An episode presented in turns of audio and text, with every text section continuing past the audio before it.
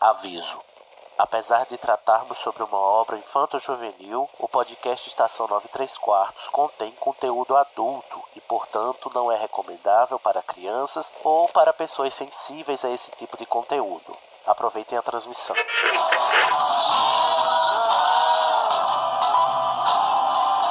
AD chamando, me escutam? Temos um novo boletim do tempo. O raio acertou. Repito, o raio acertou. Isso, como dizem, é a sua viagem. Desculpa, Harry, eu vou ter que deixar você. Dumbledore deve estar querendo. Deve estar querendo me ver. Bom, é, seu trem sair em 10 minutos. A sua passagem. Você poderia embarcar no trem. E pra onde me levaria? Em frente.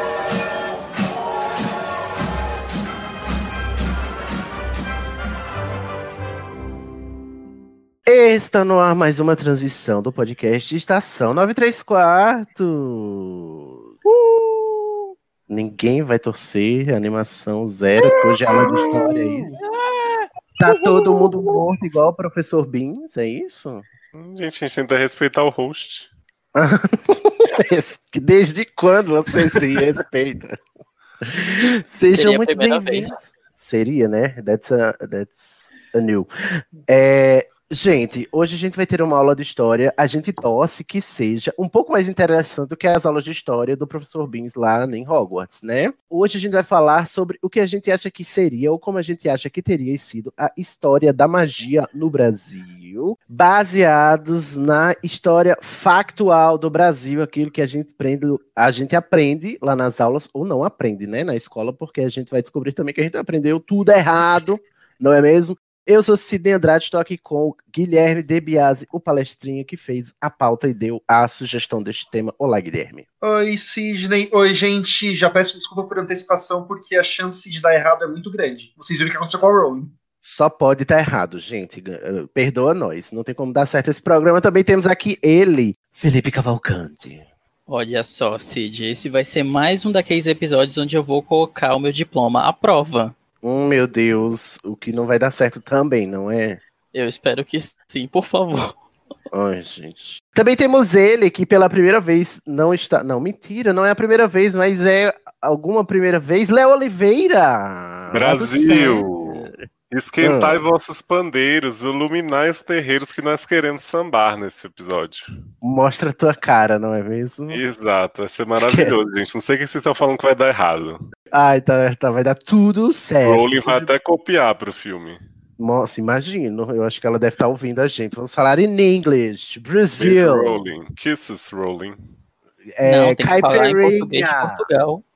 Caipirinha de passion fruit. Passion fruit caipirinha. Farts of the Clown. Of the... É, e hoje temos um novato estreando aqui conosco na nossa aula de história. É ele, Victor Figueiredo. Oi, Sidney. Oi, povo todo, tudo bem? Tudo bom? Seja bem-vindo. Puxa uma cadeira, sente no chão, Victor. Fica à vontade, tá bom? Obrigado. Tá nervoso? Ah, um pouquinho, só levemente agitado. Primeiro podcast, né? Levemente agitado. Essa foi a primeira. Muito bem, Victor. Você como... to- É Victor ou Victor? Tanto faz. Mas o que você Não, prefere? não faço questão. Ah, Vitor, Sidney. Hum. Vitor, meu querido, você tem o direito, como novato, a sua ficha corrida para a sua matrícula aqui no nosso Instituto de Magia e Bruxaria. Então, informe para nós, para a gente te julgar e rir da sua cara, qual é a sua casa de Hogwarts. Corvinal. Ah, já não vamos rir, tá vendo? Agora a gente já, já tem você mais em alta conta, não é mesmo? e, e qual é Tá Obrigado. vendo? Ainda bem, se livrou. É- E você sabe qual é a sua casa de Ilvermorny? Era Puckwitch. a casa das Pox. Muito que bem. E para encerrar, o seu patrono. Qual é o beijinho que te protege?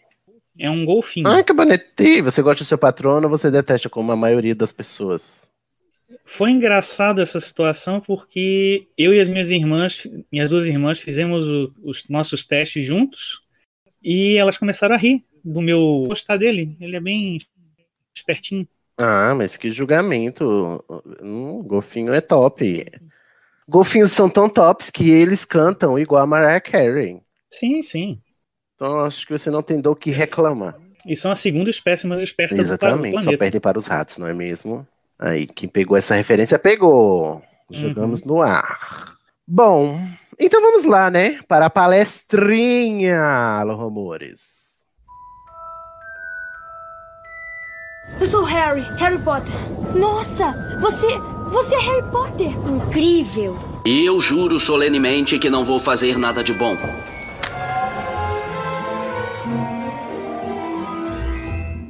Então vamos a isto, prezados que cá estão para essa aula de História da Magia do Brasil. O que é que qual será o nosso ponto de partida? Primeiro a gente tem que fazer um, um retcon na história que a gente aprendeu na escola, não é mesmo? Porque ao contrário do que a gente aprende na escola, o Brasil não começou em 1500. O quê? Tinha que você dizer que não teve ditadura militar. Não, era, era como é revolução, né? Aquelas. Ai, meu Deus, tô nervoso. É, queria informar para vocês que no continente americano inteiro já tinham povos habitando aqui todos esses continentes. Esses três continentes são as três Américas. Antes dos europeus chegarem e matar todo mundo e dizimar com pragas, com doenças, piolhos, carrapatos e, e espadas. E DSTs, tá bom? E falta de banho. Então, e nossa, falta de higiene. Puta merda.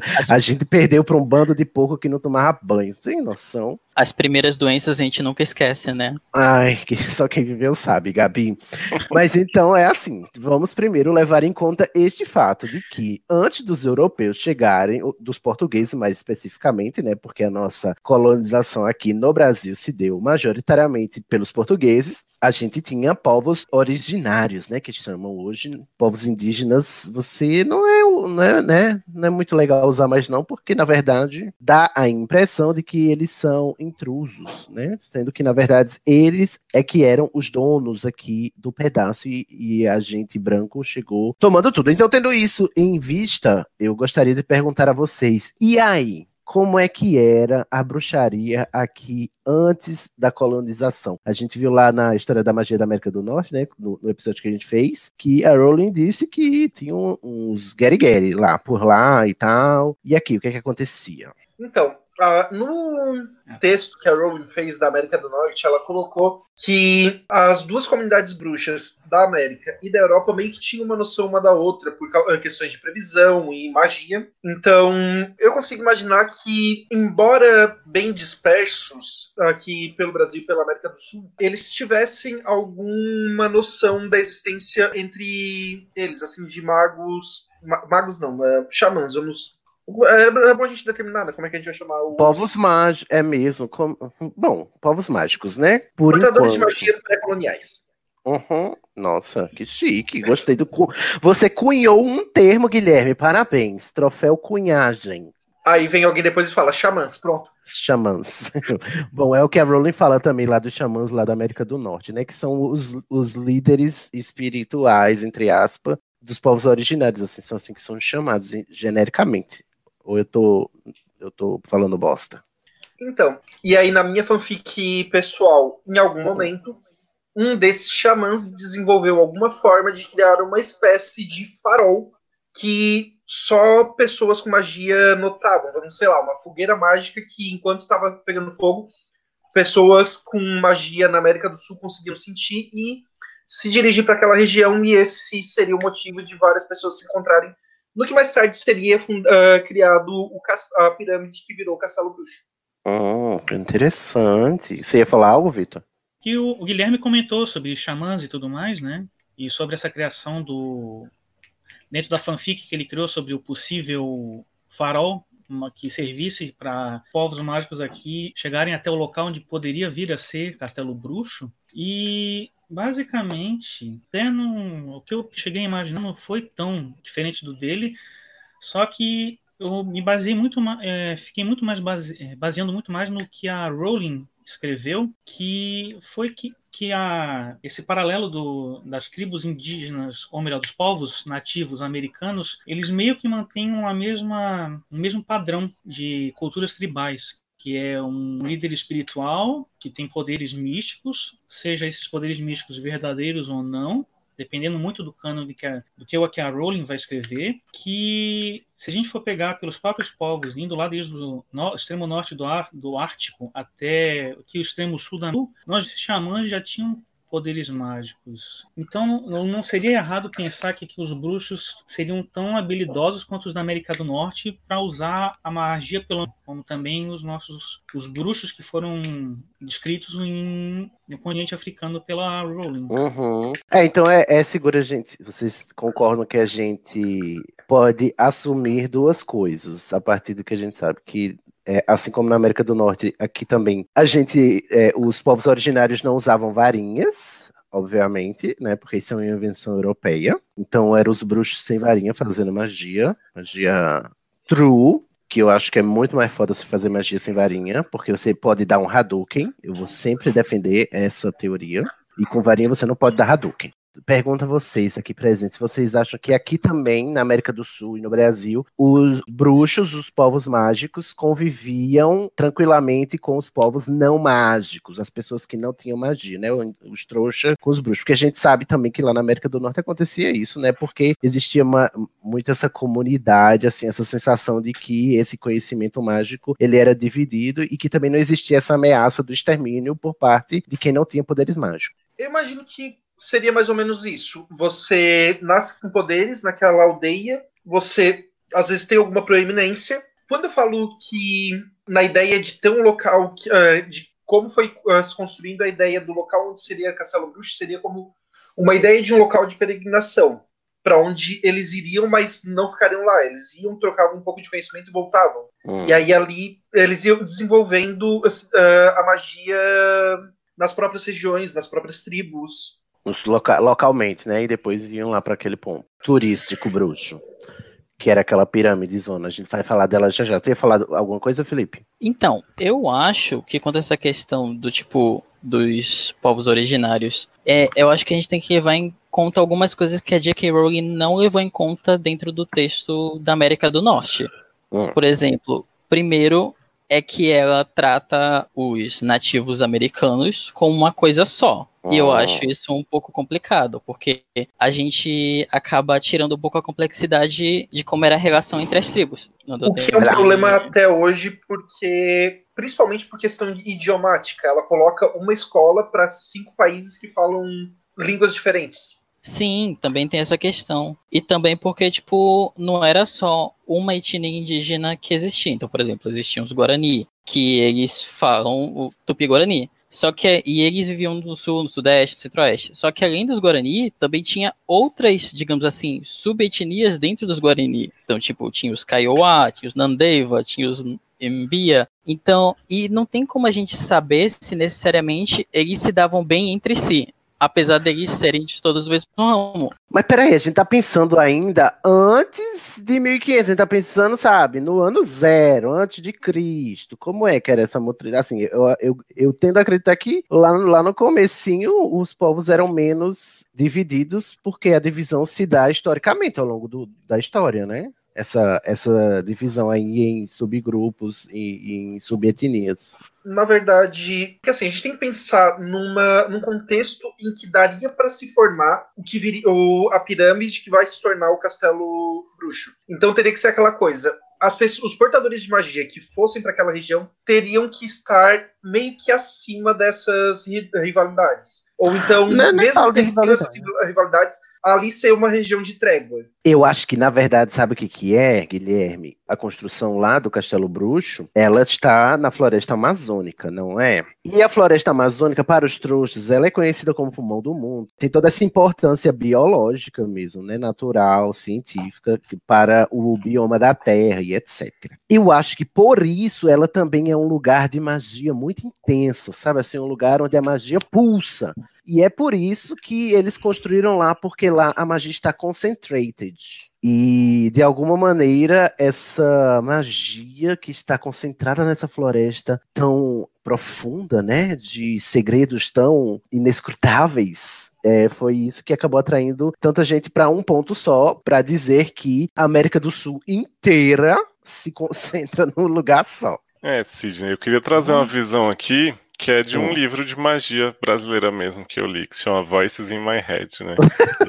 é uma fonte muito segura. Que assim, dele eu tirei o seguinte: que os povos nativos, tanto mágicos quanto trouxas aqui, coabitavam muito bem, principalmente porque, na verdade, a maioria deles eram mágicos, né? Não tinha muito trouxa na parada. E aí chegou uma galera bruxa da Europa muito antes de 1500, então, assim, justamente interessada nessa mágica tão diferente que tinha aqui, tão ligada à natureza e tal. E eles se juntaram com esses nativos e tentaram manter em segredo o máximo que eles puderam, que eles estavam ali, para justamente preservar o local da chegada dos trouxas, que eles sabiam que não iam tratar muito bem. Tanto que tem um diálogo nesse livro do Colombo com um amigo bruxo dele, que ele não sabia que era bruxo, Tem um que eu vou diálogo. trazer aqui para vocês em primeira mão, tá? Ah, É, Colombo, logo que né, começou a fazer as descobertas dele, ele vai conversar com o Amadeu, Gamaliel, seu amigo. hum. E aí o que, o que transcorreu da conversa deles foi mais ou menos assim: ele fala: Ô, passa, ô, saca só, velho. Descobri aí uma parada muito louca lá pro leste. É tipo assim, ó.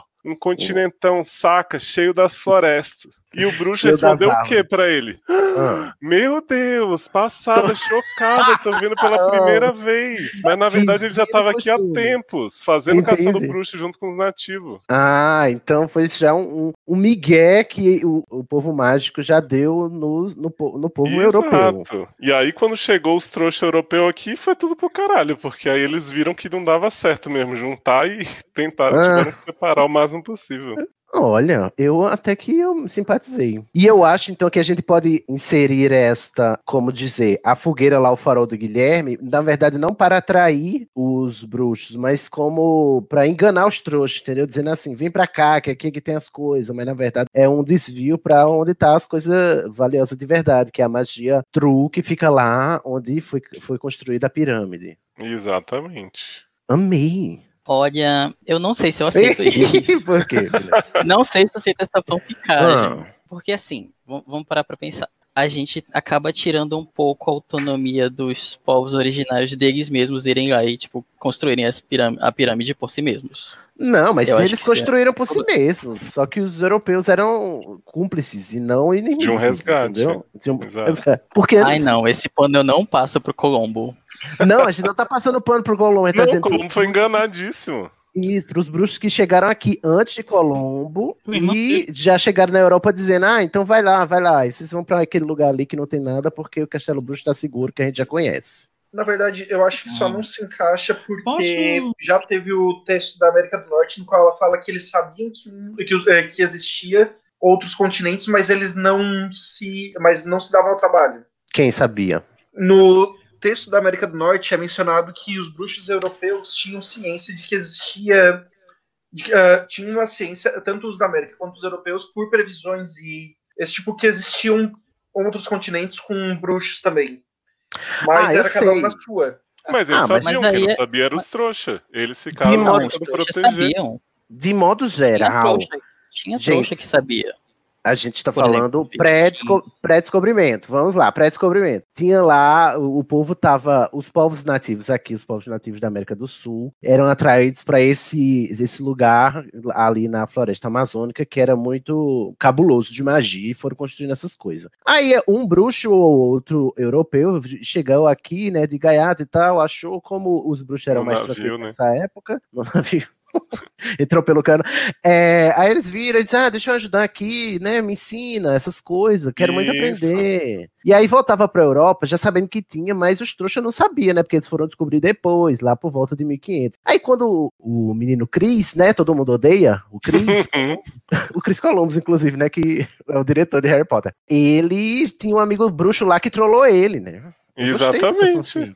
Fez a passada chocada, e aí, né, eles já sabiam que não tinham como impedir a galera de chegar, tiveram que começar a separar, botar os feitiços de proteção, né, aquelas coisas. Entendi. E os vikings, como é que ficam? Eles Os- sabiam da América. Nossa. Eu fui longe. Já isso aí, gente. Por onde é que os vikings vão chegar aqui? Canadá. Eles sabiam da existência da América já.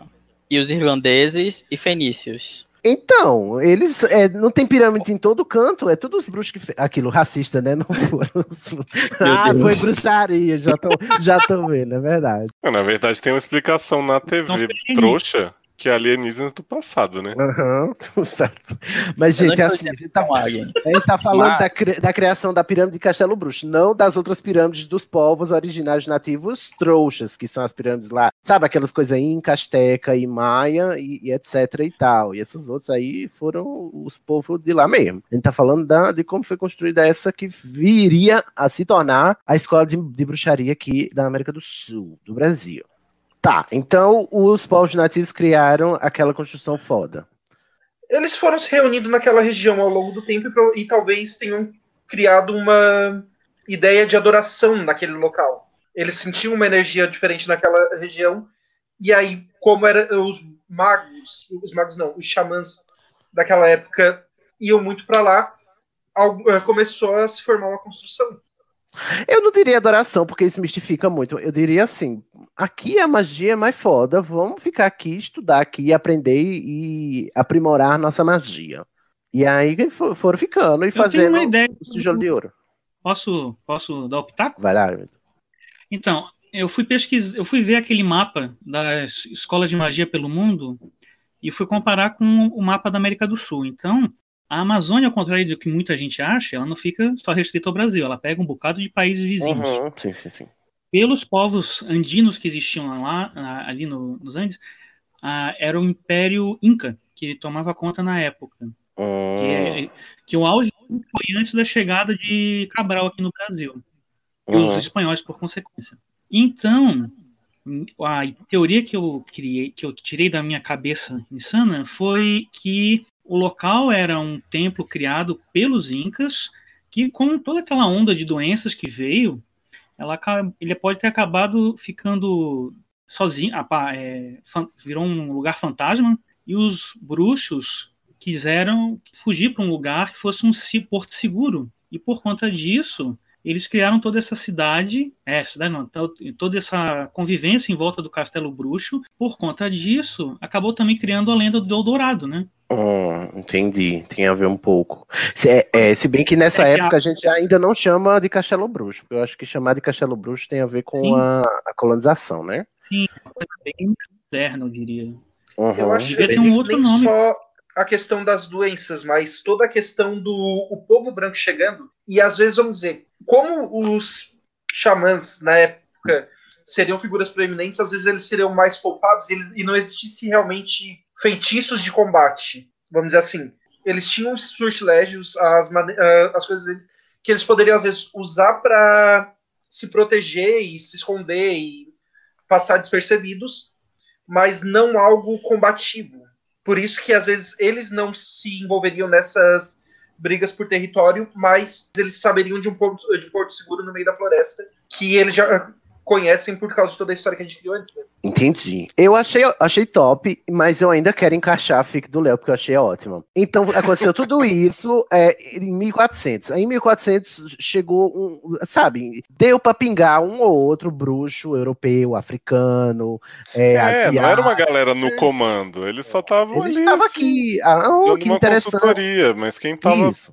dominando mesmo a, a- a construção, o negócio era a galera daqui. os bruxos rolezeiros, entendeu? Os bruxos rolezeiros da antiguidade. E aí, esse bruxo aí conhecia o rolê e deu a ideia para o, o Chris, né? O menino Chris, para ele não chegar lá de uma vez só, né? Preparou o terreno assim, porque ele já conhecia que já tinha magia aqui no, no mundo bruxo. E, de fato, quando o- a colonização trouxa começou, os bruxos já sabiam há muito tempo que já tinha gente aqui morando, que já existiam num continente que os trouxas nem desconfiavam. Mas eu gosto sim de pensar que o Chris Columbus era trouxa, não só no, no sentido é, é, bruxo da palavra, mas também no sentido de ser um, um leso que foi enganado por, por um bruxo, entendeu? Sabe o que eu pensei também agora, para acrescentar essa, nessa fanfic? Pensei agora, veio na minha mente. Eu não sei se vocês lembram ou já ouviram falar de uma lenda americana, tem a ver com a época da colonização lá, chamada com a questão da vila de Croatoan, Não que houve aquele desaparecimento todo. O que acontece? Tinha uma vila é, no início da colonização, os colonizadores estavam chegando, e aí tinha uma vila em específico. E aí, o que acontece nessa lenda é que, tipo, ela é famosinha nos Estados Unidos, uma vila inteira de pessoas, de nativos americanos e colonos teria desaparecido e tudo que resta é, tipo, várias árvores marcadas com essa palavra estranha, Croatoan. E aí, tipo, isso ficou sendo especulação durante séculos e séculos, tipo, aí. E ninguém sabe exatamente o que aconteceu com eles. Então talvez fosse interessante que a mesma coisa aconteceu aqui, na América do Sul, na América do Sul, na qual os bruxos eles conseguiram se esconder e, tipo, todo mundo sumiu. Seria Ah, algo bom. parecido, mais ou menos. O resto das pessoas esqueceu, digamos assim, o- os restos, o resto da população nativa que era trouxa não participou desse desaparecimento, digamos assim. Eu acho provável. Eu queria acrescentar um negócio, assim, como a gente tá dizendo que os povos da América do Sul todos foram se juntando lá, ali, em volta de onde viria a se tornar Castelo Bruxo e fizeram a construção toda, eu acho que os bruxos nativos americanos, sul-americanos, eles inovaram em um tipo de magia específica. Para além do que a gente sabe que o pessoal é muito bom em herbologia e trata as criaturas mágicas, porque estão na floresta amazônica e tal, mas eu acho que tem uma inovação mágica que a gente fez aqui na América do Sul, antes de qualquer lugar, que é a magia de tradução. Translation Magic, entendeu?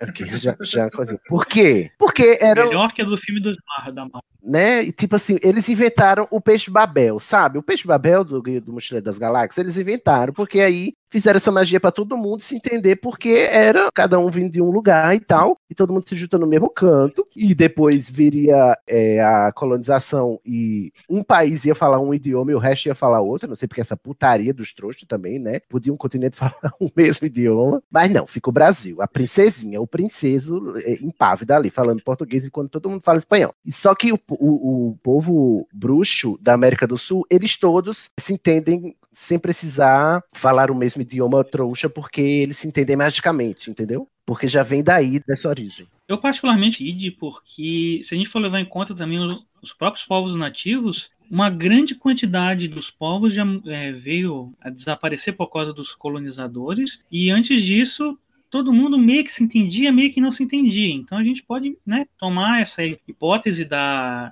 magia do Google Tradutor Universal, que é bem, é razoavelmente né, certa de que podia ter sido a inovação da, dos bruxos da América do Sul. Ainda mais se a gente levar em conta a timeline do tempo da, da história da Rowling hoje em dia, que vai pegar um país que fala português e, e os outros, todos os vizinhos, falam espanhol. Como é que vai ficar essa brincadeira, esse samba do crioulo doido aí? O que é que você ia contestar, Felipe?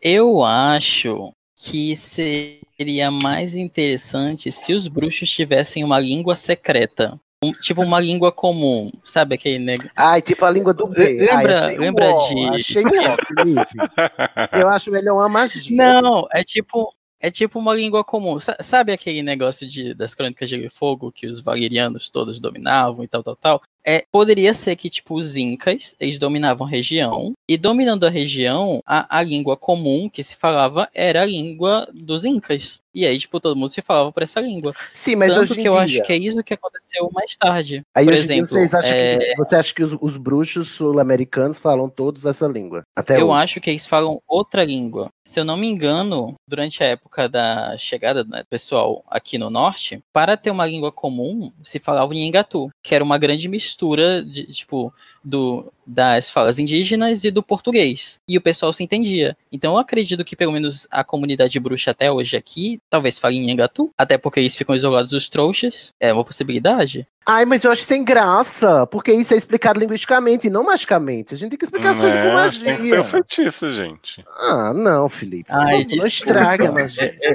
Eu não estou sendo fanfiqueiro aqui hoje, a gente Ai, a trocou de bicha lugar. linguista agora vai vai vir aqui. Pelo amor de Deus, ainda aquelas. Wait.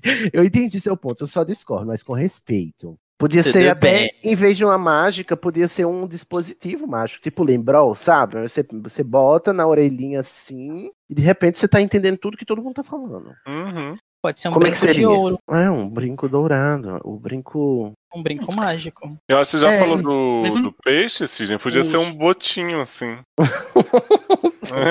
um brinco de boto, assim, né? Isso. Todo mundo bota lá. Bom, eu vou deixar essa para os alô rumores, como seria esse objeto mágico que faria todo mundo se entender em Castelo Bruxo. Porque para mim, até hoje, eles usam esse dispositivo aí porque vai gente de todos os países é, é, que falam espanhol, né? Todos os hispanohablantes, e, e o pessoal do Brasil, né? Então são várias variantes chegou a bicha linguista. Várias variantes do espanhol, porque cada país fala a sua variante, né? E além do português, que também tem várias variantes. Então, chega lá, todo mundo bota o, o aparelhinho mágico e fala todo mundo. Mas, Cisne, quem te garante que a gente não fala português, só aquele? não, eu vou deixar essa passar. Ó, oh, mas aí, aí sim, aí o, o Chris, é, apesar de ser engabelado ali pelo. Como, como era o nome do bruxo? O, o era, deixa eu recuperar o nome dele aqui, me batizei ele hoje. O Amadeu Gamaliel Benito. Amo, Bruxa Amadeu Gamaliel. É, ele enrolou lá, mas aí chegou os portugueses e espanhóis aqui e virou essa putaria. E eu acho, eu acho plausível, o Guilherme falou, essa hipótese de que porque é, o pessoal aqui não estava acostumado com magia ofensiva, né? Porque os europeus são beligerantes, bélicos uhum. e tal. Aí eles conseguiram dominar porque a gente tava mais é, focado em outro tipo de magia. Não era só magia de conflito, magia de ataque, né? E tem um pouco um paralelo aí com o fato deles também terem armas, né? Enquanto os povos nativos terem armas de fogo, no caso, né? Porque os povos nativos tinham as suas armas, mas eram armas para caça, né? Não armas para a guerra. Também tinha para guerra, mas não se comparava um revólver a uma pistola. Pois é, a pólvora cagou tudo, né? E aí, bom, eu acho que tem essa disparidade, foi por isso que. Foi por isso que o quê? O que, é que aconteceu agora? Agora a gente tem que considerar que os portadores de magia começaram a arrumar para uma região segura, que viria a ser Castelo Bruxo. E eu acho que a a gente uh, poderia. Como é que eu vou colocar dessa forma? Vamos dizer que assim, eles levaram pessoas que não eram portadoras de magia com elas, porque é assim, né? Familiares, amigos, pessoas que estavam fugindo, foram todos rumando para aquela região. O que, é. o que a gente poderia criar aqui seria, vamos dizer, com o tempo ali naquela, uh, naquela região, como eram os bruxos, que, os bruxos, os xamãs, os portadores de magia que tinham uma palavra naquela região, que mandavam, que eram os donos da pirâmide, em algum momento pode ter tido uma briga de classes, literalmente, entre os portadores de magia e os não portadores. E aí, meio que os não portadores foram expulsos, memórias foram apagadas, mas não completamente. E aí é onde a gente teria o Eldorado. Hum, pô, acho cabível. Acho justo. Posso fazer, okay. posso fazer uma pequena correção? Hum. O Nhingatu, ele não é uma. Ele foi usado como uma língua franca, mas ele é uma variação do tupi. Ele não é uma mistura com a língua portuguesa. Foi uma gafe minha, desculpe. Aí, uma língua franca, Franco, tá vendo? Você que. Olha aí. É Bom, isso. a gente vai falar agora então dos povos escravizados, porque ao contrário da América do Norte, eu, eu tive essa noção muito recentemente, eu não sei o que, que eu estava assistindo, mas que só 13% da população norte-americana, né, dos Estados Unidos é negra, né, enquanto no Brasil é mais de 50%, né, o, o que tem a ver com a nossa colonização, de exploração e tal, e que eh, povos escravizados da, do continente africano foram trazidos aqui muito mais em massa e a miscigenação foi muito mais é, incisiva. De modo que a gente tem muito. Eu acho que no Brasil depois da colonização e dessa época escravagista aí, a influência da magia do continente africano é bem maior do que a gente vê na América do Norte. O que me leva a crer que só os bruxos, filhinhos de papai, que usam magia. Por quê? Aqui os povos nativos já não usavam varinha. E a gente sabe que os bruxos da África, do continente africano, também não usam, né? Porque lá em o Agadu também não se usa magia. Então eu acho que só bruxo filhinho de papai, sabe? Sabe os herdeirinhos? Sabe aqueles bruxinhos eh, de Portugal, príncipezinho? Sim, só eles usam. Né? Só eles usam, usam, varinha porque bruxão mesmo, de verdade, brasileiro, não usa varinha. O que, que vocês acham? Eu acho. Eu sei que daqui a pouco a gente vai perguntar quais serão os materiais e tal, mas isso aí é para bruxo de classe média. Isso aí não é para, não é pra, sabe, o bruxo que tá lá na, na, como se diz, na comunidade, não é mesmo?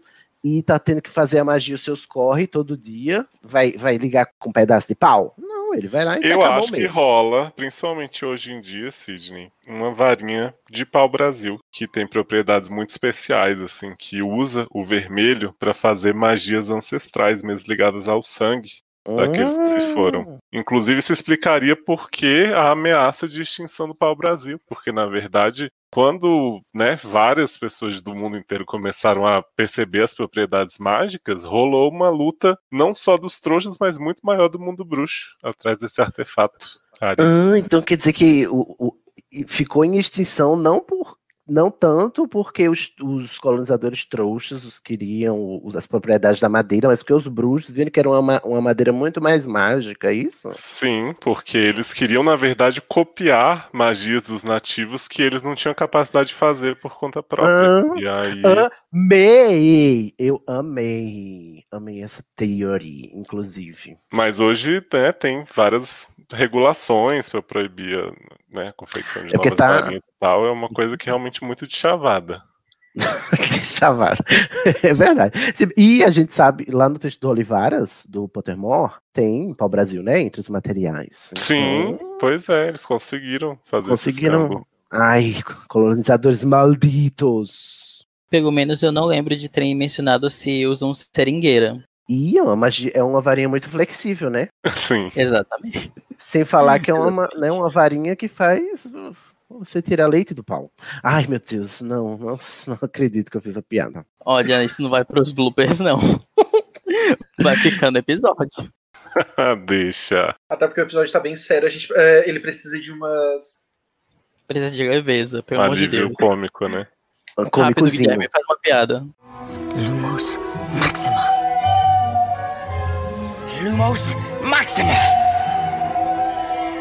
Então a gente, a gente concorda que durante a colonização, é, os povos escravizados que foram trazidos para cá, dentre eles não tinham só pessoas trouxas, não mágicas, mas pessoas é, mágicas também, né? Acabou aca- é, acontecendo essa migração também, né, de povos mágicos do continente africano. Eu acho que a gente pode também assumir que os bruxos é, europeus eram escravocratas. Claro, Sim, com certeza. que sim. Pontuar Algo- isso. Algo que eu consigo imaginar, vamos dizer que assim, o que a gente tem da história dos Malfoy é que eles estão ali rodeando a realeza há tempo pra caralho, lá na Inglaterra. Então, dá pra gente imaginar que também tem um, tivessem bruxos ali na aristocracia portuguesa e em outras cortes da Europa. E nisso, vamos supor que foram enviados bruxos pela própria Magus, que tivessem ali no meio da aristocracia portuguesa, foram enviados para cá para como para algum serviço ah, de algum cargo especial por ser membro da aristocracia. Hum.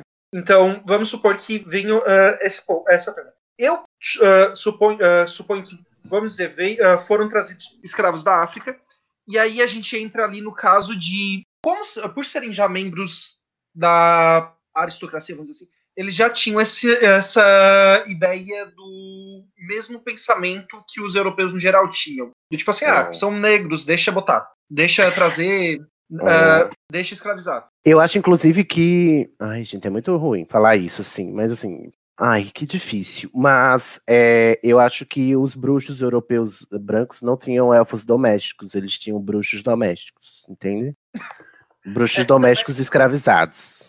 Aqui no Brasil. Essa é uma área que a gente tem que tomar cuidado ah, com o que a gente vai falar, porque pode soar mal, mas a gente também tem que lembrar que a Rowling. Ah, ela- a gente gosta da obra da Rowling por causa das imperfeições. Mas o que eu acho é que Zumbi dos Palmares era um bruxão foda, que ele disse, eu vou libertar os povos negros, bruxos e trouxas. E ele não fazia essa distinção. Algo que E eu ele- gosto de pensar é que até 1690 e poucos ali, que foi quando foi instituído o Tratado de Sigilo em magia, os, os bruxos brancos no Brasil estavam basicamente cagando pra tudo. Tipo assim, foda-se. Eles cagaram o país, o continente inteiro, não é mesmo? Esses bruxos, Não, eu né? sei. E aí, digamos que assim, a partir daquele momento, eles assim, não, então vamos começar a organizar. Tipo assim, eles se eh, puxaram pra si o, a ideia de vamos, vamos organizar a bagaça, porque agora tem uma regra que a gente tem que seguir. Sim. Pois é, mas eu acho que o pessoal que tava aqui já disse assim: ah, vocês que lutem, vocês com o seu sigilo. E é por isso que os, tinha um certo conflito entre povos é, mágicos no Brasil. Eu acho que no Brasil o conflito se dava mais entre bruxos e bruxos, bruxos nativos e, e bruxos que vieram, né, da Europa. Sim. Pra É, mim, né? porque eram muitas que- vertentes diferentes, né? Eu acho que a gente Uhum. não vê a. a- Isso vai, vai soar bem que eu tô zoando as coisas que fala no Brasil, mas a multiplicidade de magias, né? não- a gente não vê nem nas histórias europeias e nem no que a gente viu da americana e América do Norte, né? Pois é. Então, E aí eu acho que, sabe assim, quando a. Como chama, gente? A família real veio pra cá, na verdade foi um grande plot dos bruxos que, eh, europeus que estavam aqui para distrair os trouxas da, desse conflito que estava tendo entre bruxos nativos e bruxos da Europa, entendeu? Porque eles iam. come- A família real fazia as palhaçadinhas dela, as cagadinhas, pataquada, sabe? E enquanto é, eles faziam isso, os trouxas ficavam lá vendo o showzinho da família real e os bruxos ficavam ali, né, é, brigando assim, tentando do- é, dominar os bruxos nativos. Só que eles nunca conseguiram. Eu fico imaginando uma briga entre os povos colonizadores e os povos nativos ali o- nos anos de 1700, justamente por, digamos, alunos. Vamos dizer assim, os que estão do povo colonizador queriam basicamente juntar todo mundo para tirar da sociedade, para esconder, para explicar como é que se coisava, pra, como que se fazia e vamos todo mundo seguir as regras. E os povos nativos chamavam porque eles já faziam isso há uns 200 anos para proteger dos, dos europeus. E aí começou meio que uma disputa por alunos. Lumos Maxima. Lumos Maxima.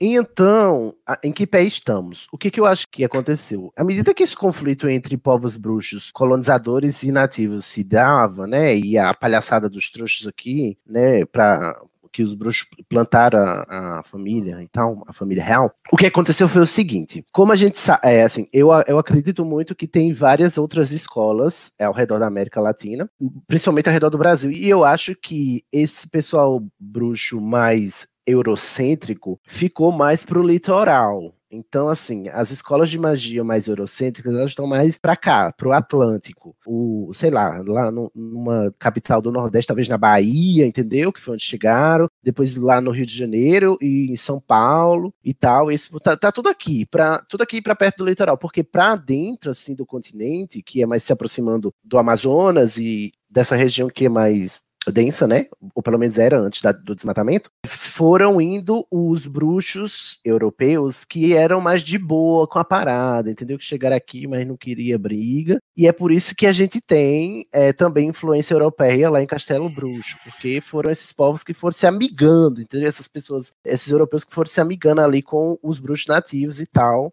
de modo que o conflito aqui mais pra dentro é, é mais apaziguado. Sei sim, lá, o que eram que você acha? europeus Agora eu fico- cirandeiros, né? Cirandeiros, exatamente. Agora eu fico imaginando o recalque desse povo quando Castelo Bruxo recebeu o título oficial de escola de magia pela Federação Internacional. Pois é, por que que- e aí por que que Castelo Bruxo recebeu? Porque nenhuma das outras escolas tinha o tanto de conhecimento que Castelo Bruxo tinha aqui, porque essas escolinhas aí, tudo colonizadinha do litoral, sabe? É, é tudo eurocêntricazinha, ficava tudo bitolado numa coisa só. E em Castelo Bruxo, povo, ó, tava muito mais. Eles inventaram uma magia de, tra- de tradução, viado, antes do- do- dos colonizadores chegarem. Então a magia lá, ela é muito mais true. Pois é, menina, esse brinco Disney. de boto causou muita inveja no Brasil afora. Sidney, tudo cópia barata de Bombatonks. Nossa, peseita.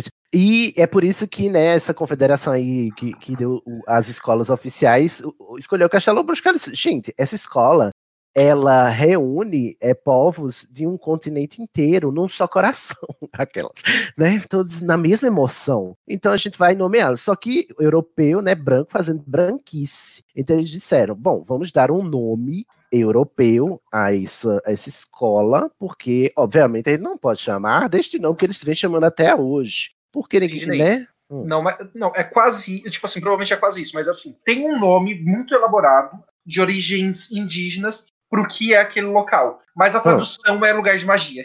Ai, gente, mas qual é o nome? E aí, tipo, quando o cara branco veio aqui pra analisar a escola, ele colocou, então, é um castelo bruxo. Ah, mas você sabe o nome? Como é que qual é a pronúncia, a palavra, o termo? Não, Sidney, eu tô inventando aqui. Ah, entendi. Não, foi uma equivocação. Ah, o eu cara pensei não que era conseguia de pronunciar verdade. e ele colocou, ah, é um lugar de magia, é um castelo bruxo. Não, e assim, nessa conferência que teve, né, disseram assim, "Gê, vem cá, bruxo de Portugal, assim, porque vocês colonizaram lá o Brasil e a maioria da floresta amazônica tá no Brasil, né, e essas coisas tudo. Então, bola o nome aí, aí ele muito preguiçoso, porque os portugueses não deram, né, assim, esforço zero, esse bando de inútil, que são os, os colonizadores portugueses, nada contra os portugueses contemporâneos, prezados, vocês são top, entendeu? Ouvintes Até tenho amigos, né? Até tem amigos que são e tal. Especialmente, especialmente se compartilham o, o Estação por aí. Isso, exatamente. Eu estou falando dos, do- dos portugueses colonizadores, né? Aquele povo aí da família real que só fez cagada. Aí esse, esse bruxo português, que também era um bruxo muito do preguiçoso, inventou Castelo Bruxo. Aí eles perguntaram, e aí, o que que isso significa em português? Ele disse, é, aí ele, aí ele disse, ah, significa muita coisa acontece ao mesmo tempo e ninguém entende nada, mas todo mundo é, acha top. Só mentiu, né? Porque ele é trollzinho, né? Não quis dizer que ele não teve, não quis botar esforço nenhum, né? Pra dizer que não, é Wizard in Castle, né? Foi tipo Xoxeng, né? Isso aí. Exatamente. Rolou esse Miguel aí, eu acho. Eu acho que é mais criativo do que achar que é só Castelo Bruxo. Eu concordo, eu acho que foi exatamente isso. Sempre muita Lá- trucagem envolvida, né? Tru- Sim, bruxo malandro, esse bruxo, bruxo europeu, portugueses. E, e, e espanhóis também. Não devemos esquecer que temos colonizadores espanhóis também aqui misturados. O que é que tu ia reclamar, Felipe? Já. Ai, eu- estou pensando, porque aquele negócio, né? Eu, eu- eu vou voltar a ser o ateuzinho histórico chato de novo. Ateu. Adoro ateu. Ateu do mundo bruxo. Ateuzinho da fanfic do mundo, do mundo bruxo. Porque, tipo, durante um longo período de tempo, né? A, a, gente lembra, né? Teve os colonizadores que espanhóis que internet ficaram, com uma, me- que ficaram com uma metadezinha do Brasil e os portugueses que ficaram na outra metadezinha. E daí, durante um longo tempo, houve conflito, briga e treta pra dedo no cu e gritaria pra que- ver quem ficava com cada metadezinha. Mas isso aí E era os aí? trouxas, os bruxos nem ligavam. Ah, eu, eu, eu não sei. Eu, eu, eu não, Não, os não consigo imaginar os, os bruxos. Bruxo europeu, Cid. Do que Os bruxos tenha- o falaram assim: esses trouxas Não, os vão bruxos- tudo. Pra que os brigar bruxos- se vamos todos morrer, meu irmão? Não, o que eu quero dizer é que os bruxos europeus estavam mais preocupados com essas riquezas mágicas que estavam em, vol- em torno do castelo bruxo, entendeu? Eles não estavam fazendo picuinha por território nas capitanias hereditárias. Me poupa, por favor, né? Ah, eu acho que eles estavam preocupados, mas eles estavam na picuinha do território. Ah, mas eu acho que era tenho essa outra. impressão. Não, Bom, eu mas concordo que tipo, era, outro, era tipo outro motivo. Mas eu acho que eles estavam na eu- picuinha sim. Mas eu acho, que, ah, por exemplo, vou, vamos esperar aqui. A, a Maria, a, é a Maria Antonieta, é a, a mãe do Dom Pedro, que é a Maria Louca, Não. é. Como é que chama, gente? Sidney, a É, mãe do Dom Pedro, a Arlota Joaquina, a avó dele era a que virou a Maria Louca. Isso. Que por sinal todo mundo esquece que ela que era a rainha de fato, herdeira da coroa, não o marido dela que morreu.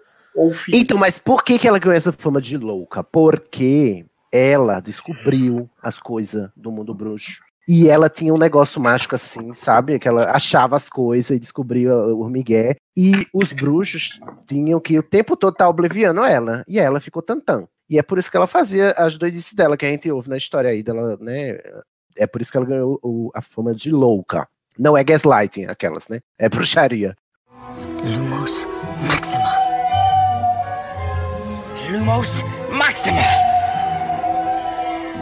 Ai, gente, foi muito polêmico, né? E eu acho, ó, tô, tô inserindo magia aqui nos momentos, nos momentos históricos. Os bruxos estavam cansados, exaustos. Chega dessa palhaçada de colônia, né? Vamos aviar essa independência. E aí eles trataram de dar uma poção, né, do intestino solto pro Dom Pedro I, pra ele, Com né, certeza tá com aquela... essa rolou, Sidney. Isso, pra ele estar com aquela caganeira no dia da independência e dizer é hoje, porque se não for hoje não vai nunca, que eu vou cagar aqui minhas tripas pra fora. Sim.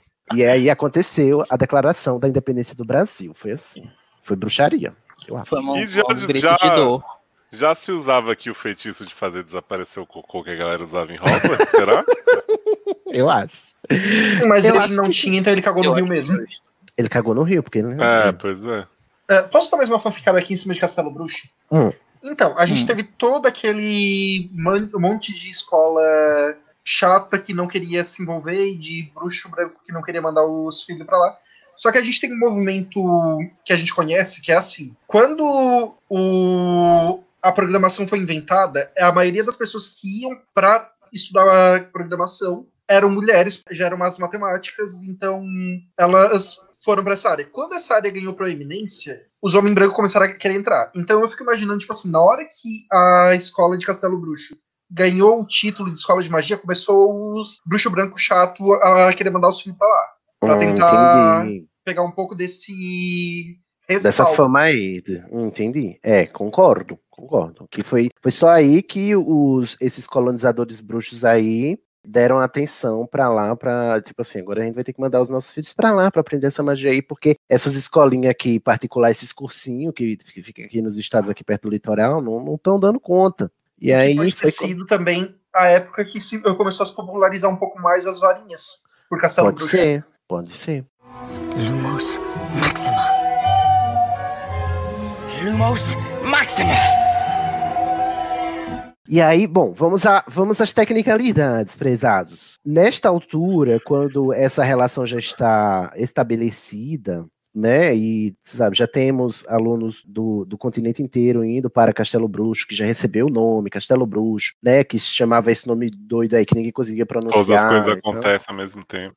todas as coisas acontecem ao mesmo tempo e é tudo top. E, é, bom, já estamos assim. Então, vamos aos termos. Qual é o equivalente de trouxa aqui no nosso jargão? Então, quando a gente tava falando lá no grupo sobre. Tava falando sobre Muggle e, tipo, como é um termo arcaico, bem antigo, que a J.K. Rowling se apropriou, deu uma modificadinha e usou, e a gente traduziu como trouxa.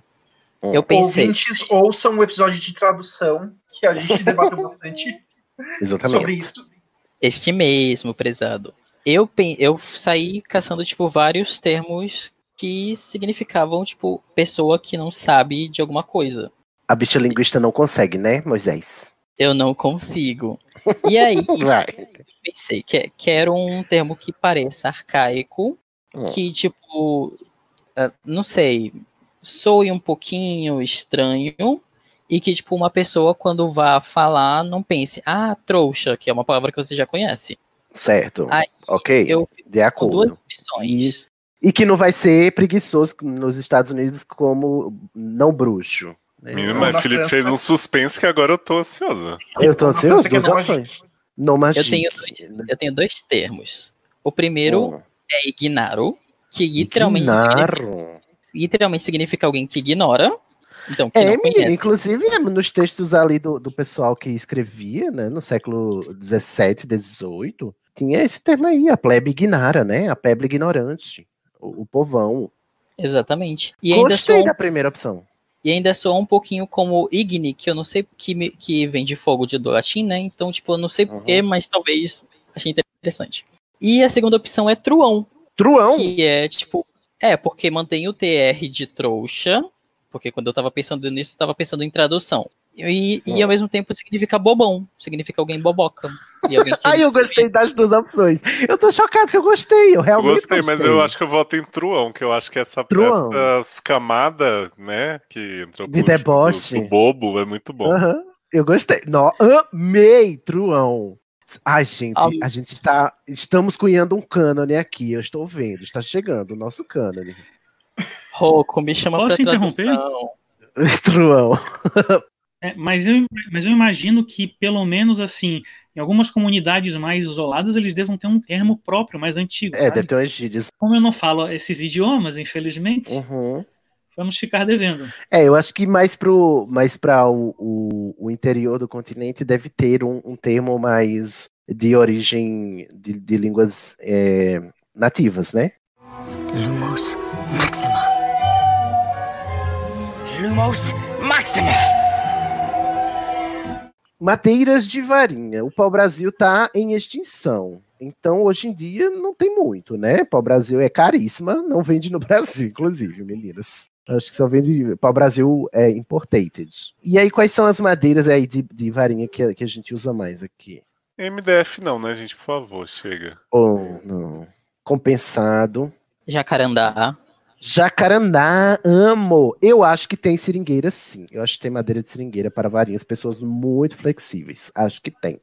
Eu concordo. E eu posso até como- fazer um- uma linha do tempo alternativa do tipo de tudo que você falou? De Ai, toda já vai me, a me fanficagem des- do. desqualificar já. Não, é porque eu pensei agora. É, Hum. aqui em Manaus, tipo, história do Brasil, né? Vamos lá, voltar. É, tem o ciclo da borracha. Que, tipo, Certo. foi, que foi quando o, o norte foi, tipo, uma das partes mais importantes do Brasil, porque, tipo, produzia borracha. Uhum. E que durou mais ou menos de 1879 até 1920, 1910, por aí, antes da Primeira Guerra. Eu Certo. acho que talvez Castelo Bruxo tenha ganhado o nome de Castelo Bruxo nesta época. Hum. Porque era justamente quando, tipo, havia uma maior incidência de pessoas falantes de português, falantes de francês e tudo. Então faria muito mais sentido de talvez alguém trazer uma, um nome europeu e renomear a escola. Tá, Talvez Não, isso não contradiz nada que eu disse. Só- você só localizou no tempo aquilo que eu disse. Achei tal. Ah, então é isto. É isto. Mas você não respondeu a minha pergunta. Qual foi a pergunta, professor? Das madeiras, professor, aluno. Então, eu falei jacarandá. Eu acho que seringueira. Araucária. Sim. Araucária, gente. Ó, devia ter madeira de madeira de, de, de pomar também, porque tem umas frutas muito típicas nossas, né? Devia ter, deve ter ma- madeira de mangueira. Madeira de mogno, que deve ser o olho da cara. Sim, De carambola. madeira Não, de cachoeira. mas olha só, você falou em madeira de mangueira. Mangueira ela é originária da Índia, Ah, não, mas sim, certo. né? A mangueira ela é originária da Índia, a planta da manga. Então, a chance de ela ter vindo com algum bruxo da Ásia ou com um europeu que veio da Ásia é bem maior do que se ter sido criada aqui. Ó, aqui no Nordeste, no Rio Grande do Norte, tem o maior cajueiro do mundo. Eu acho que as varinhas feitas com a madeira desse cajueiro são as mais tops. Vocês já viram? O cajueiro, ele é esticante, você demora meia hora para dar uma volta ao redor dele. Ele é enorme. Fica em Natal, no Rio Grande do Norte. Eu já fui lá. É top. Eu acho que tem varinha de cajueiro. Eu acho. Eu acho que tem peroba, né? Peroba, sim. Uhum. IP. Não, sim, claro. Ah, eu acho que a minha varinha ia ser de IP. Eu acho. É Imagina uma varinha de IP que, tipo, mantém as folhas e elas, tipo, mudam de cor. Pensei nisso agora. Será que é possível? Eu acho Será? que Posso ter isso? É, um IP branco, aí de repente fica amarelo, depois rosa. Pode ser. É, tipo, tipo o cabelo da Tom, só que mais legal ainda. Sim. Ó, mas bruxo rico mesmo usa varinha de mogno, né? Ah, sim. Jacarandá. Sim. Eu amo. Ok, várias opções. Guilherme, você tem alguma? Eu ia dizer coqueiro, porque daí o cara pega a varinha e o vendedor fala: "Ah, tem uma loja de surf ali do lado, pode ir. Ah, Mas eu acho que essas, essas árvores do, de areia, né? Eu acho que elas não dão boas varinhas. O coqueiro, a palmeira, eu acho que não, não rola. A Porque madeira esse- do coqueiro não é, é meio frágil. É, verdade. e tipo assim, eu imagino quando você for fazer os churros, porque a gente é adepto da teoria dos churros. é, o- o- porque, Léo, você não sabe? É, Não. A gente perguntou no episódio de varinhas qual é a- o, a- o método utilizado para incluir o cerne da varinha no pedaço de pau, né? Porque um pedaço de pau é inteiríssimo, maciço, né? Aí surgiu as opções, né? Os alorromores votaram. Se você era team churros, que é a varinha que é um churros, que você recheia, né? Tem um furo no meio, você recheia com o núcleo. Ou se Sim. você é team sanduíche, né? Que é duas, uma varinha, por- um pedaço de varinha por cima, outro de- pedaço de varinha por baixo e o núcleo no meio, fazendo Entendi. sanduíche, igual a dança do machixe. Os alorromores votaram no churros, então, Eu, Eu acho, acho que churros, com certeza. né? Tem nem Então, dúvida. Cientificamente provado. É, ainda mais com essa teoria do coqueiro. É que se você for fazer o, o- o furo na madeira do, do coqueiro, o- ele vai se despedaçar todinho. Ele Sim. não fica inteiro. E churros com coco é muito mais gostoso, né? Lacrou. Amo! E agora vamos para os, os núcleos. E aí, quais são as feras endemoniadas? Quais são os animais fantásticos que darão os, os núcleos das varinhas brasileiras? Olha, eu acho Hum. que vai ter que ser tira de coração de boitatá. Tadinho, gente, o boitatá. O boitatá é uma vezes- cobra, você sabe, né? Pode É ser a ou é o escama do coração ou é a boitatá. presa. Ah, pode ser Pode ser escama. um pedaço, ou um pedaço do chifre. E boitatá tem chifre? Não. Ué, não pode ter? Tecnicamente, sei. tipo, se, se for um Ah, é. parente da serpente chifruda, Acho que rola muito couro de jacaretinga. de jacaré. Que é isso, É. Léo? Jacaretinga, menina, é um jacaré maravilhoso, super fashionista que tem na Amazônia. É. Pode ter cabelo de cuca, né? As, as perucas da cuca. Sim, ele é conhecido também, ó, Cisne, como Ah. jacaré de óculos. Ah, Nossa, jacaré intelectual, nerd, Pois né? é, ele usa, ele lê muito. Amei. É, que mais? eu Quais acho são que fio de cabelo de sereiano de água doce. Sim, olha. Yara. Tadinho das Yaras. Fortalecido pelas mortes dos pescadores que não prestaram atenção. Sim. Pode ter também, como é. ahn, como chama, gente? Ai, não sei dizer. De que parte do boto a gente tiraria? Aquelas, né? É, Nada vegano, essa boto. parte. Sidney, O o Boto Boto tá. tá meio vetado, que ele não é exatamente algo que a gente deva mencionar aqui. Ah, é verdade, porque o boto a gente decidiu que o boto era uma- um animago, né? Então. E, ou, além de outros problemas com a própria E- história dele. e- sim, além dele Corre ser um, um, um maníaco sexual estuprador maldito. Acho que É, devia então- rolar também uma penugem de mico-leão dourado, né? Antes de ficar. Ai, que também. lindo! Sim, pelinhos de mico-leão. Ia ser top. E as aves? Podia ter pena de alguma ave. Arara. aqui. Meu Deus, uma pena daquela arara colorida, vermelha, com amarela, Pois É, azul. menino, olha que varinha É bafo. A gente já tem animais fantásticos, ele não precisa de magia. Exato. Ah, estava, Nossos animais são Pelo- ótimos já. estava pensando em pelo de mapinguari. O que é uma O que, que é pinguari? uma pinguari? Um mapinguari, vocês não sabem? Um mapinguari é uma criatura muito grande, cheia de Hum. pelos, e ele é. Sabe o pé grande? Que, que tem alguns relatos Ai, que ele chega lindo, tô vendo alto. aquele aqui. que lindo. Adoro. Oh. Então, a, a diferença do mapinguari pro pé grande, além de que ele fede muito. É que ele tem um Você olho sabe que só. o pé grande é cheiroso? Então, né? Eu suponho um Ele pouquinho. usa. é, como é aquele produto que a Xuxa fazia propaganda? Bar, É, é, pé Baruel. pé- Tênis pé Baruel. Baruel. Exato. Mas então, o mapinguari tem um olho só no meio da testa e ele tem uma boca que vai da, de, da região onde seria a boca normalmente e vai até o umbigo. Eu amei Meu essa Deus! boca. Eu tô hipnotizado por ela. E aí, e aí tipo, normalmente ele devora as pessoas, tipo, E tem muitos dentes. cabeça. Tem muitos Muitos. dentes. Então E podia ser dente de mapinguari, preguiça. o cerne. Pode ser. Dá pra fazer Sim. bastante varinha com um só, né? Nossa. Amei. Aí eu tô Morto pensando aqui. naturalmente, viu, gente? Nenhuma pinguari foi ferido para a confecção desses varinhos. É, essa parte é, não é vegano friendly aqui, né? A parte dos, dos cernes. Sim. É, eu tô tentando pensar em animais aqui do Nordeste, para as varinhas aqui dos nossos bruxos nordestinos. Uma Mas, presa é, de tô falhando. onça pintada. Ai, sim. Não, a garra. Sabe, a garra, a unha, unha de onça pintada. Que tal uma garra de capelobo? No caso, não. Capelobo? Sim, Gente, esse capelobo. bicho é. Eu não conheço o capelobo. Explique, Guilherme. É tipo um brutamontes peludo que. ah, alto, com cabeça de anta. Mas ele é senciente, ele é uma pessoa, um ser humano que pensa. Porque assim, a gente tem que botar de animais, não pode botar de, de, de É, seres porque que é pensam. folclore. É, É. Capelobo. Não, Não, e Sidney, tipo a gente assim- teria discutido ele naquela. no episódio de folclore brasileiro. Só que Ah, entendi. É porque eu só quero né, é, riscar uma linha aqui, porque a gente não pode botar nada da caipora, nada do É, porque daqui nada a a mula sem cabeça. Na a mula verdade, sem até cabeça. A gente depende pode. da- do portador. A, a Fleur usa de cabelo de vela. Eu ia falar justamente isso. E eu lembrei Ah, agora que tem um Histórias de Assombração do Nordeste. Eu não sei se você já ouviu, Cid, que tem as alamoas. Alamoas, não conheço. Então, elas seriam Ah. tipo. Ah, é uma mulher, não é? Isso! São tipo um- uns espíritos que assombram, tipo, as regiões mais litorâneas do Nordeste. Tipo, Hum. Ali perto do mar. E elas aparecem em tempestades. Elas, tipo, são altas, loiras. Eu pensei logo nas vilas.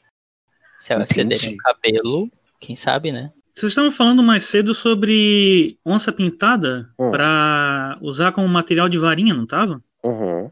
Então, eu tava pensando, no caso de um, um portão grande como- que a onça é o maior predador que a gente tem aqui no Brasil. No caso dela, até seria interessante usar a fibra do coração, como os dragões, sabe? É, plausível.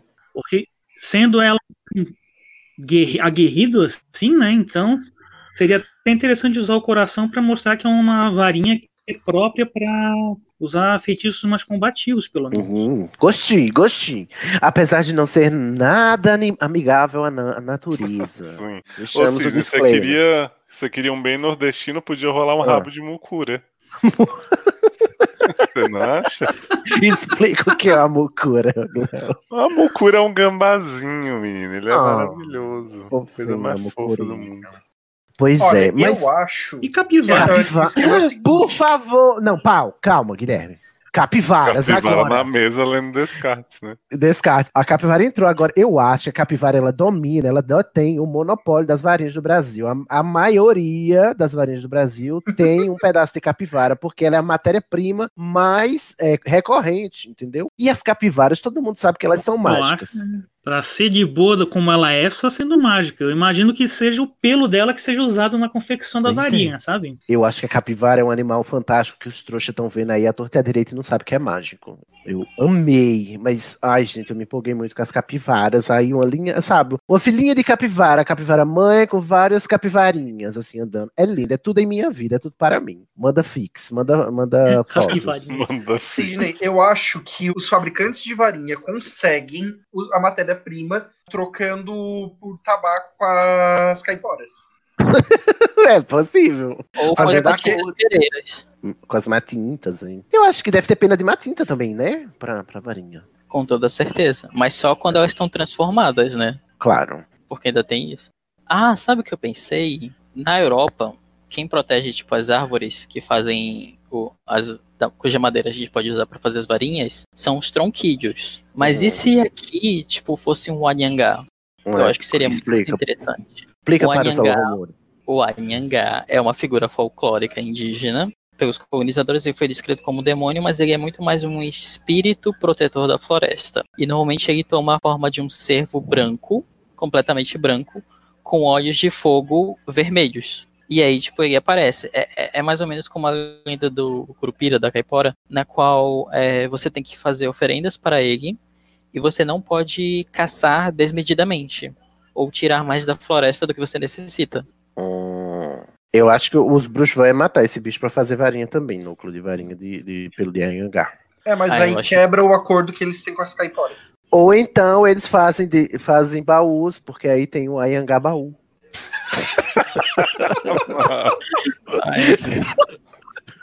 Desculpa.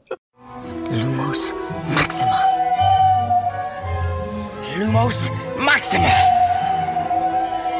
Bom, próximo tópico. Como é que os bruxinhos do Brasil e da América do Sul, né, por conseguinte, recebem a notícia de que vão estudar em Castelo Bruxo? Qual é o método? Quem tem ideias? Vamos aqui, brainstorming. Correios.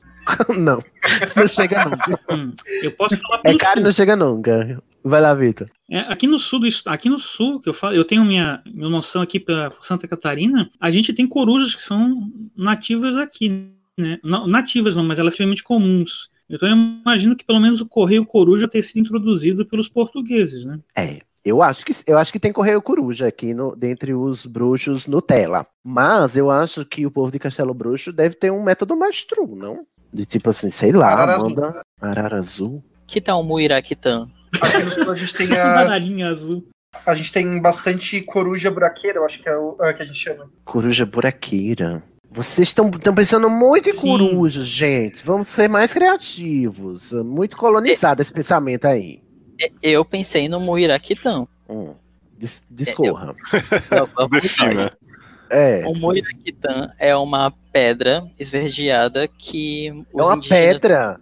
É uma Tem o pedra. nome uma pedra. Eu pensei que você ia falar de um bicho, de uma criatura. Você tá dizendo que é uma pedra? Não, mas calma aí, eu ainda vou Mas explicar. existe essa pedra ou é mística? Sim, ela existe, essa pedra, tem registros. É um mineral aí- da natureza. Ah, que fofa. Sim. As coisas que o Felipe fala, eu vou pesquisar, fico mesmerizado. Ó, e Ouça esse acontece? episódio com o Google na mão, prezados. Uhum. Ex- Existem duas variações da lenda. A primeira é que as Amazonas elas pegavam de, de algum tipo de argila que ninguém conhecia, elas esculpiam e faziam pequenas esculturas de sapos. Não sei por que sapos, mas são sapos. E aí, tipo, Sapos são quando as legais, Amazonas. Sim, sabe quando as, a as Amazonas precisavam procriar? As É, Amazonas. nas ruas, as Amazonas, elas ofereciam isso para os homens Hum. das tribos vizinhas. E aí, esse cara sabia que era ele que ia ser o cara que ia procriar com a Amazona. Ela E aí, não Você tá, tá isso às crianças de Castelo Bruxo, jovem. Sexualizando as crianças. Mas calma. Tem a segunda versão que Sei. diz que, tipo, era uma pedra sagrada que os pajés usavam para é, ver os sonhos, digamos assim, para entender o significado dos sonhos. Ah, Era- achei é uma essa pedra mais sagrada. PG-13. Sim, esse mais família. E aí, E aí, como tipo, se daria? Eles joga... o, o pessoal do Castelo Bruxo jogava uma pedra, batia no Kengo do O menino. Tucano ele sabia leva a pedra. O Eu acho que como tem essa relação com o sonho, Ai, Tucano não pode. Tucano. Por quê? Tucano no Brasil é complicado. Tudo é complicado no Brasil. Ai, ai, tem muitas conotações políticas. Já foi pior. Aqui chegou uma coisa pior, daí a gente meio que esquece. É, gente, tocando hoje é Easy Breezy Beautiful. Cover girl. Volta Tucano Torre. é nível é- easy. Perdão, você ia falar o quê, Felipe? É porque eu acho que como tem essa conotação do sagrado e dos sonhos e, e um, um negócio bem aéreo, eu acho que você poderia dormir e aí quando você acorda e tipo tem uma pedrinha de muiraquitã do seu lado, você tipo, ah, saquei, vou pra Achei Castelo Bruxo. Inclusive Acho que porque a tem... pedra pode, inclusive, gerar um sonho pra você ter toda a informação necessária, né? Uhum. Inclusive tem inspirações no, no método gente- de Wagadu, né? Que é meio É. assim também. Ah, tipo assim, que agora tá- eu tava pensando nessa do, do Felipe, e aí, tipo, eu fico imaginando o responsável por Castelo Bruxo solta um monte de periquito que chega na casa do, da pessoa, se deita, ah, se deita do lado dele e a pessoa tem um sonho dizendo que ela foi aceita. Isso. Aí ela acorda e tem uma pedrinha lá do lado. É, porque o periquito virou uma pedra. Nossa. A É, pedra é a confirmação que, assim, não foi só sonho, viu? Não Tá foi sonho. Trans- transfiguração, Sidney. Exatamente, Transfiguration, adorei. E podia ser, em vez de periquitos, podiam ser canarinhos, né? Pra gente ser bem brasileirinho. Ah, eu acho. Bem TVs. Bem civis. Podem ser sapos, porque normalmente as pedras têm formato de sapo. Ah, não, mas não sapo. quero Mas sapo sapo dormindo na minha cama, não. Tá, agora você que eu pode descobri que os periquitos são australianos. Tudo bem, é melhor canarinho mesmo. Não, tem que ser, era uma coisa que voasse, né? Pra dar uma agilizada. Sim. É, canarinho tá bom. Canarinhos transfigurados em. Como chama a pedra? Muiraquitãs. Muiraquitãs. Qual é a sonhos, pedra? Catalém. viu, gente? Não do sexo. Dos sonhos. É, a Muiraquitã do sonho, não do sexo, porque. Ai, pornográfico, Felipe. Qual é a cor dessa pedra? É verde. É verde. É um sapinho, sim. Sapinho, lembra do cabeção? tá, entendi. ok, método, eu gostei. O canarinho que vira a pedra verde do sexo. Amei, tendência. Assistam Catalendas. Lumos Maxima. Lumos Maxima. E aí, como é que os alunos vão para Castelo Bruxo, gente? Porque é muita mão de obra para chegar lá na floresta amazônica, né? De toda a América do Sul. Então tem que ter um meio de transporte é, capilarizado. Não pode ser o- como Hogwarts, que vai todo mundo para um canto e, e vai para Hogwarts. Não, tem que ser um negócio que todo mundo vá de lugares é, diferentes, cheguem lá. Então Então, tem que ser um meio de transporte que seja comum a todos os territórios sul-americanos. Vocês não acham? Eu posso dar uma sugestão? Sugiro. Que eu acho que como no Brasil a gente né, liga muito a magia à natureza, aos elementos, eu acho que tem pontos no país em que as pessoas mergulham ou passam por pontos de água e elas vão parar numa cachoeira que tem próxima a Castelo Bruxo. Uma Não tem cachoeira, cachoeira perto de. Castelo Bruxo. Ué, agora Eu tá tendo. Não, mas Exatamente. cachoeira é uma coisa que qualquer bruxo põe ali, olha o que quer. É uma tecnologia Eu fácil de implementar. que não tem cachoeira na Amazônia, alguma coisa assim. Não tem? Ah, mas então eu Gente, acho que que- deve, deve ter um. Não tem Como cachoeira na, na Amazônia? Na- Tem? Não tem Mas na claro Amazônia brasileira. Não, claro que tem. Meu Então, Deus. Assim, tem, a gente não não mora lá. tem, Calma, calma, calma, não calma, calma. tem comigo. para os truões, né? Mas para É, os bruxos. Para os bruxos tem. O que, que você ia falar, Vitor? É, então, eu tenho uma, tem uma lenda da época dos padres jesuítas que falavam sobre o caminho do Hum. índio, que eles conseguiam ir de um canto a outro da floresta, sem ser pego pelos portugueses. Então, baseando nisso, a gente pode ter a ideia que os povos nativos bruxos, esse caminho no meio da mata, longe da, dos trouxas, e que seja um caminho que, pelo menos aqui na boa parte do Brasil e talvez até os países próximos, tenha esse caminho, é ligando o Castelo Bruxo com esse caminho chamado Caminho do Índio, que muita gente acredita que sejam as linhas de lei. Ah, eu sei, tem Esse essa é bom, lenda, né? Linhas de lei. Nossa, eu gostei muito. Pesquisa aí, Léo, as linhas de lei. Pode ser também Ela Vou é aí. pesquisar, ver se elas são bonitas. Aquele louco. Não, mas eu já adorei, já abro mão da minha cachoeira. Eu tinha uma outra teoria. Eu acho que Pera, gente, vocês estão muito oriçados. Vai, Guilherme. Então, vamos dizer que assim, tem ah, chaves de portal distribuídas por toda a América Latina, e a cada duas horas elas disparam por tipo três dias para Castelo Bruxo. E aí Não, quem perder cancelado. todas as, todas as chaves tem que pagar um, ah, uma oferenda de fumo pro Curupira dar uma carona no porco do mato dele até lá. Eu adoro que é bem útil, é bem prático mesmo. Sou mais caminhos de lei, assim. Ai, caminhos de lei. Eu mas- eu amei a caminhos de lei. Eu amei a lei. É, eu quero mixar a, a, a teoria dos caminhos de lei com a da cachoeira, porque eu acho que fontes de água aqui no Amazonas tem cachoeira sim, tá? Eu, eu tenho local de fala para dizer isso. Ele está falando diretamente da samambaia dele, ele tem lugar Olha de aí. fala. Eu tenho local de fala para dizer isso. E, e assim, o Brasil tem muita água, gente. Tem muita água. É mal distribuída? É, mas tem muita água.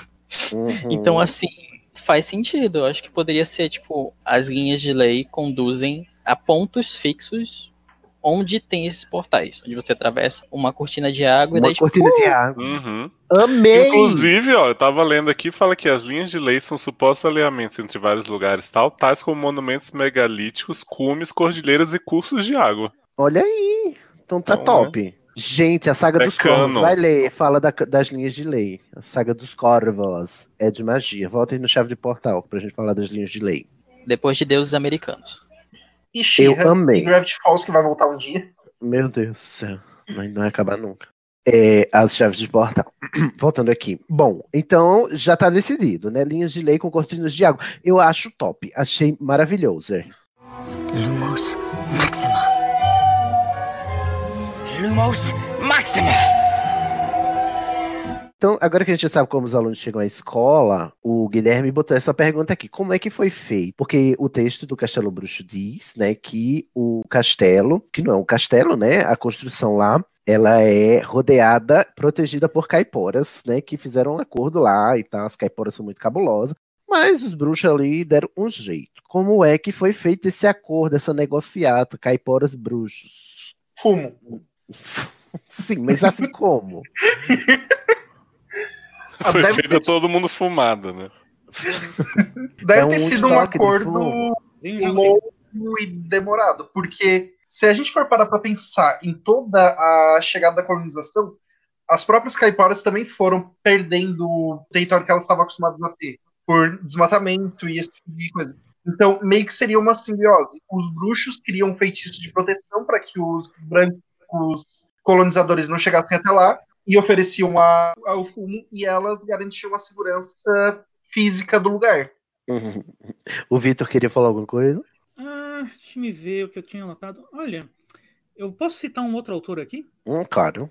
Então, tem o André Bianco, que ele é autor nacional, ele tem uma trilogia de vampiros, que foi a mais recente dele, que se chama Turno da Noite. Uhum. E lá aparecem os caiporas. Oh. E eles são descritos como espíritos da natureza extremamente poderosos, né? Que nem os vampiros conseguem peitar, E? inclusive os mais poderosos da saga, que eles impedem o avanço do homem branco dentro da selva amazônica.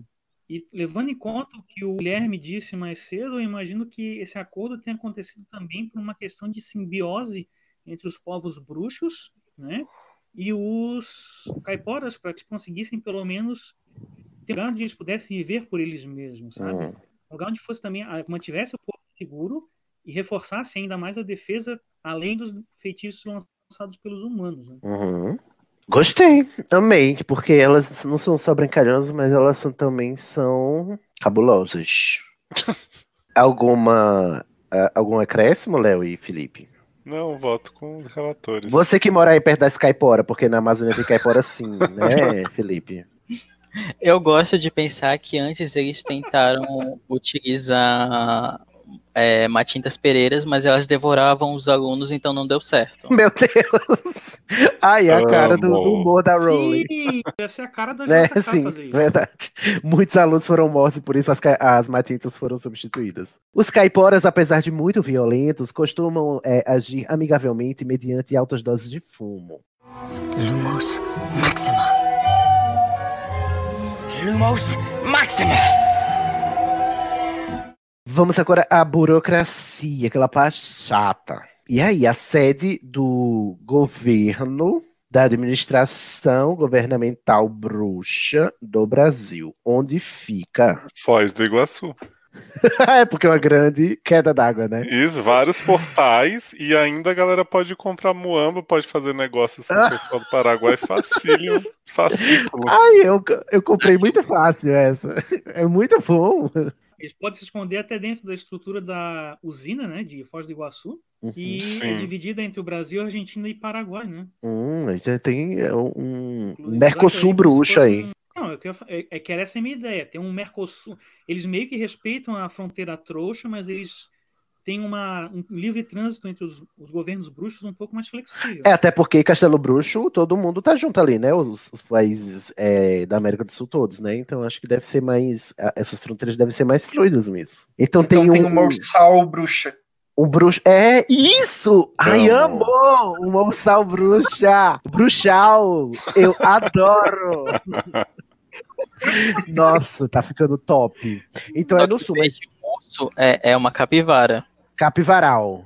Capivarsal. Ai, eu amei. É o símbolo do brasão do, do governo bruxo brasileiro é uma capivara, assim, adornada com um escudo. É, como heráldica, entendeu? Amei. Eu fico imaginando, Adorei. tipo assim, ah, o, devia ter um, um ministério ali no Rio de Janeiro até por algum tempo. Aí, quando foram transferir a capital para Brasília, eles assim, eu não vou para lá porque, é só porque os trouxas vão, então vamos procurar um lugar que beneficie todo mundo.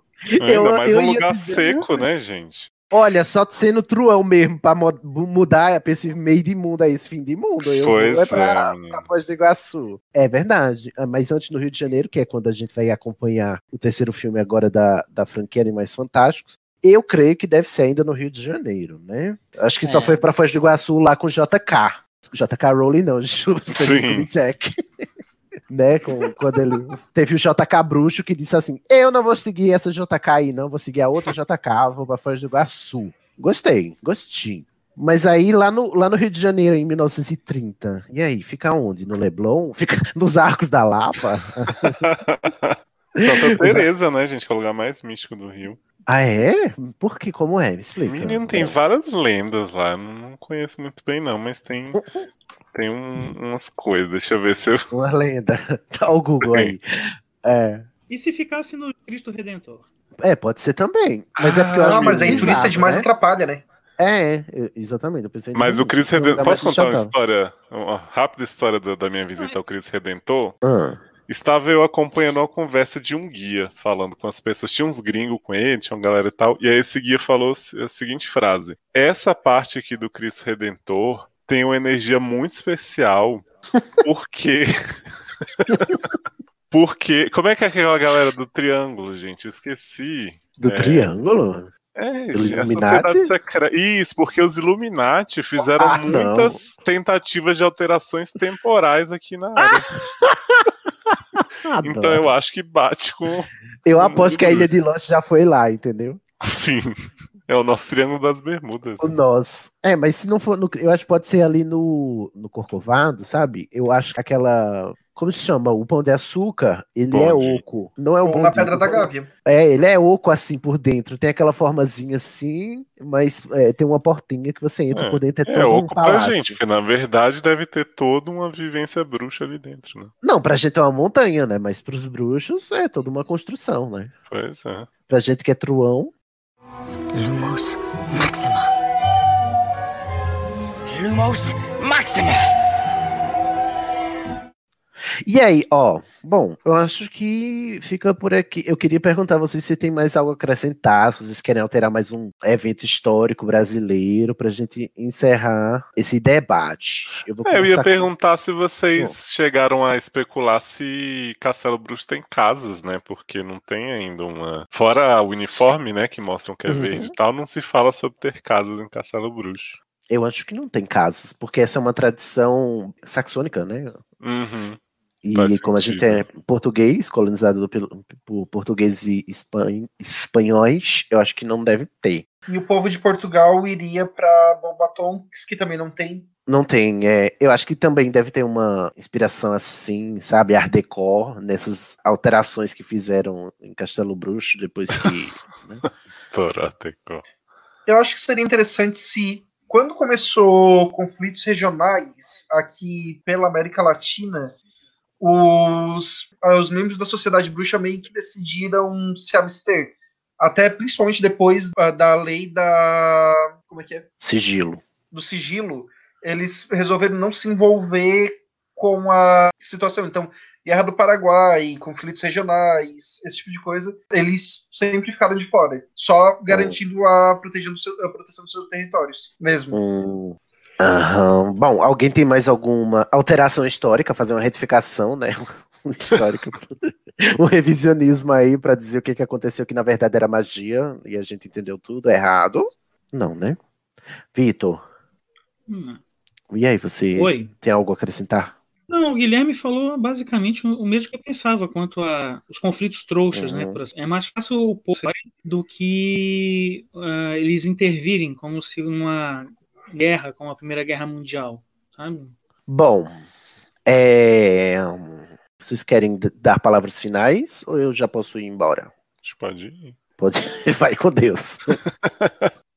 Ó, vamos encerrar por aqui, porque já está ficando uma galhofa, não é mesmo? Eu peço encarecidamente, Alô Rumores, mandem berradores para nós, com as vossas versões da história bruxa, né, brasileira, a história da magia no Brasil, o que você concordou, ou o que você queria acrescentar, ou se você quiser mudar algum evento histórico, manda pra gente as suas ideias. Já mandar a fique pronta, né? a Fique Pronta, exatamente, manda também. E colabora aí pra gente fazer, criar nossa própria história, porque se a Rowling for fazer, vai ser uma merda. Então, é melhor Ah, que a eu queria gente muito faça. ler aquela fic, tipo, ai, fulana do Colégio Brasil foi pra Hogwarts, conheceu o Harry, aí trouxe ele de volta pra passar umas férias. Eu adoro essas fics.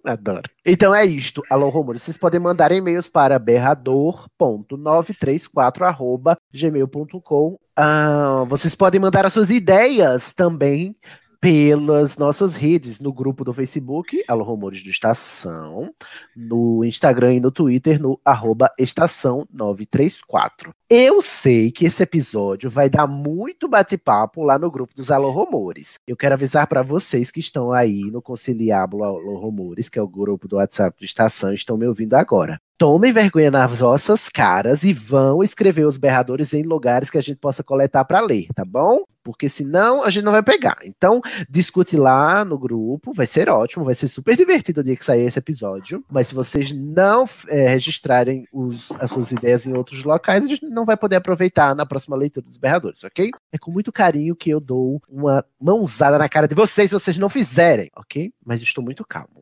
É, e é assim que a gente encerra esse episódio, né? Com muita Adoro. pistolagem. Um episódio plácido, calmo. Em que love, né? Não, não aconteceu quase nenhuma intercorrência, não é Risonho mesmo? límpido. Risonho límpido, em berço esplêndido. Uhum. Então, quando eu disser já, a gente vai dar um tchauzinho mágico, ok? Em 3, 2, 1, já! Tchau! O Estação 93 Quartos é um podcast colaborativo, o que significa que qualquer ouvinte pode fazer parte dele, seja com indicação de temas, produção de pautas, enviando artes gráficas, editando áudio ou debatendo em nossas redes. Nossas tarefas são divididas em clubes. Descubra que clube colaborativo combina mais com você e se inscreva no Instituto de Magia e Podcast do Estação pelo formulário. Veja a mágica acontecer nas nossas redes. Participe do grupo Alô Rumores do Estação 93 Quartos no Facebook e siga-nos no Twitter e no Instagram em arroba estação 934. Agora vou me despedir.